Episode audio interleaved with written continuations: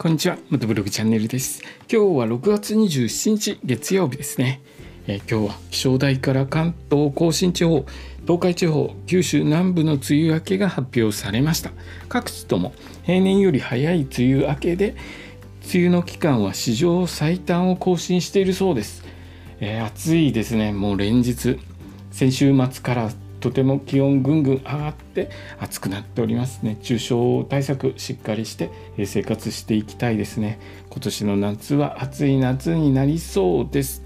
道の駅全国制覇の旅なんですけれども6月9日10日に15カ所千葉県の道の駅行ってきた時の話を昨日まで1つの駅ずつに分けて、話してきたんですけれども昨日でようやく15箇所話し終わりまして今日からですね、何の話をしようかなと思ってたんですけれども今のところ、まだまだというか、えーと、これから回る道の駅ですね、えー、千葉県の行ってき千葉県の道の駅に行く前に話していた続きの下調べの方をしていこうかなと思います。でですね今日はまだあのちょっと、えー、どこまで調べたかっていうのを振り返っていないので明日からまた一つずつ、えー、これから回る道の駅の方の下調べをしてこの放送で話していきますのでよろしくお願いいたします。えー、暑いですね暑い暑い暑い言ってるんですけれども、えー、千葉県の道の駅なんとか千葉県全部道の駅は終わらせたので千葉県は夏は暑いので、えー、まあ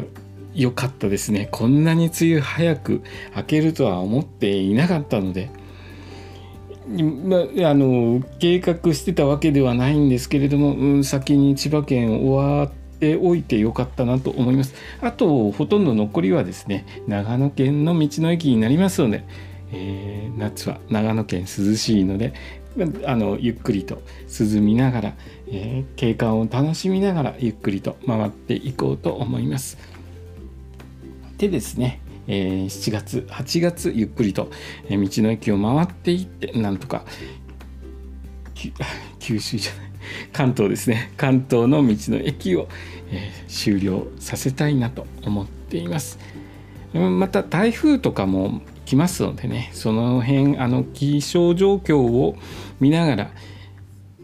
安全で安全第一で回っていきますのでよろしくお願いいたしますえ今日の話はですね